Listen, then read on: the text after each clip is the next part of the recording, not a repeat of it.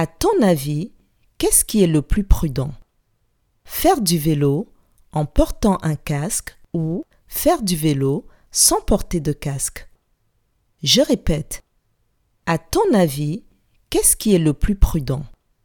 Faire du vélo en portant un casque ou faire du vélo sans porter de casque?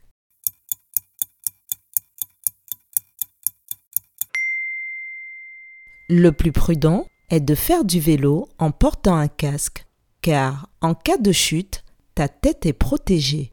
Bravo